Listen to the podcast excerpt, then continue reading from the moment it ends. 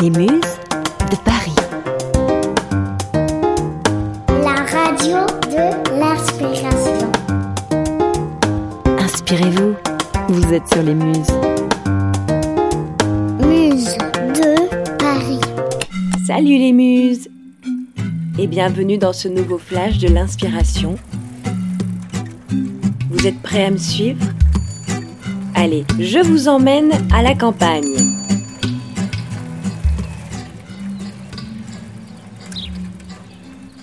En quelques jours, des millions de Français ont été mis d'office en télétravail et ont découvert que cela pouvait aussi fonctionner à la campagne. Ainsi, le confinement s'est avéré une prise de conscience accélérée. Pourquoi ne pas planter soi-même de bons légumes, mettre en évidence les produits locaux de nos terroirs et même vivre en communauté en arrêtant de consommer? Tour d'horizon de ces alternatives. Tenez, regardez, voici un maraîcher fort sympathique. Bruno, il cultive avec sa compagne plus de 200 variétés de légumes d'exception et travaille main dans la main avec la nature et les saisons. Ici, on est à 400 mètres d'altitude, on est caché par euh, la Sainte-Baume des- du climat méditerranéen.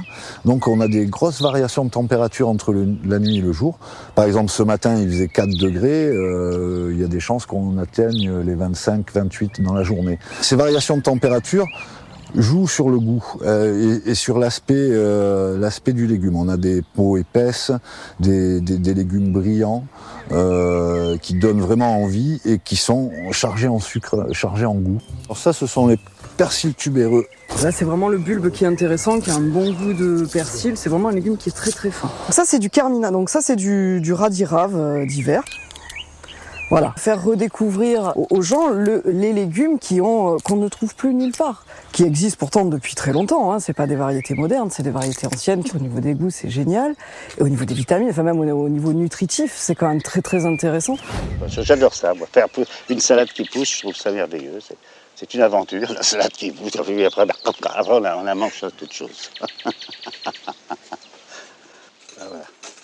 Tous ces aliments et produits méconnus n'attendent qu'une chose bousculer nos habitudes, entrer dans nos vies, varier les plaisirs et améliorer notre santé. C'est aussi le défi de Jérôme avec l'épicerie du Sud, qui est né dans son salon un jour de confinement. À travers son site internet, cet Aubertois de 33 ans allie ses deux passions, l'informatique et les produits du terroir 100% Occitanie. Avec le, le confinement, j'ai vu que on était plus proche des artisans, de nos producteurs. On en avait un peu marre de consommer des produits industriels. Je voulais vraiment voilà, soutenir cette économie, cette agriculture locale. Du stockage au shooting des produits pour le site, Jérôme assure tout, tout seul, et effectue même les livraisons dans les villages proches de chez lui. Et voilà ta crème de marron. Merci beaucoup. Face au confinement, beaucoup de producteurs locaux ont dû renforcer leur présence en ligne, comme pour cette oliveraie où la vente en direct a été lourdement impactée. Au magasin, on n'avait plus de visiteurs, hein, plus, plus personne. Ça a été dur, il fallait compléter un petit peu ce manque. Quand l'épicerie du Sud nous a contactés pour pouvoir faire la promotion via son site, ben, bien sûr, on a, on a sauté sur l'occasion. Grâce aux nombreux référencements, l'entreprise Saint-Gilloise a vu ses ventes sur Internet exploser avec 54% d'augmentation entre fin mars et début novembre. I wonder how, I wonder why. Yesterday you told me about the blue, blue Et si on partait plus loin? Cramponnez-vous, c'est parti Je vous emmène dans un écolieu. Mais c'est quoi un écolieu? C'est un éco-village, une agglomération rurale, ayant une perspective d'autosuffisance reposant sur trois axes. Un modèle économique alternatif, une place prépondérante accordée à l'écologie et une vie communautaire active. Hum, ça vous parle? Va faire une grande balade, vous parler d'une rigolade. À quelle heure on va manger?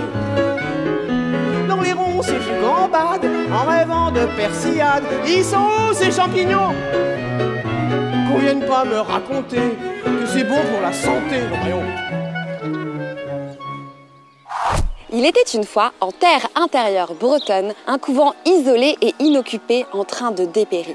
Mais depuis décembre 2019, une dizaine d'individus y concrétisent une utopie écologique, sociale et démocratique. Nous, on croit vraiment euh, à l'émergence de solutions au niveau local. C'est ça qui nourrit mon, mon, envie de faire ensemble avec les citoyens qui sont là, qui sont nos voisins, qui sont sur le même territoire que nous. Je pense vraiment que ce sont les seules personnes légitimes à décider de ce qui doit se passer sur ce territoire. On pense que la meilleure résilience, c'est l'entraide. Alors, on apprend à réparer les vélos, à faire son pain, à tricoter, à coudre. On récupère les encombrants et on fait son shopping dans l'espace de gratuité.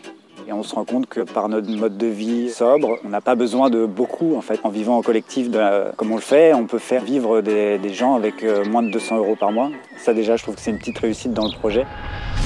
Ah, les besoins, toujours aussi différents pour les uns et pour les autres. Mais ce retour à la simplicité volontaire, à une forme de minimalisme, ne rejoint-il pas ce que nous disait Épicure?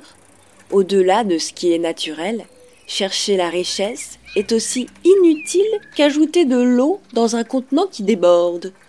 Alors, pourquoi pas vous? Ce flash de l'inspiration touche à sa fin.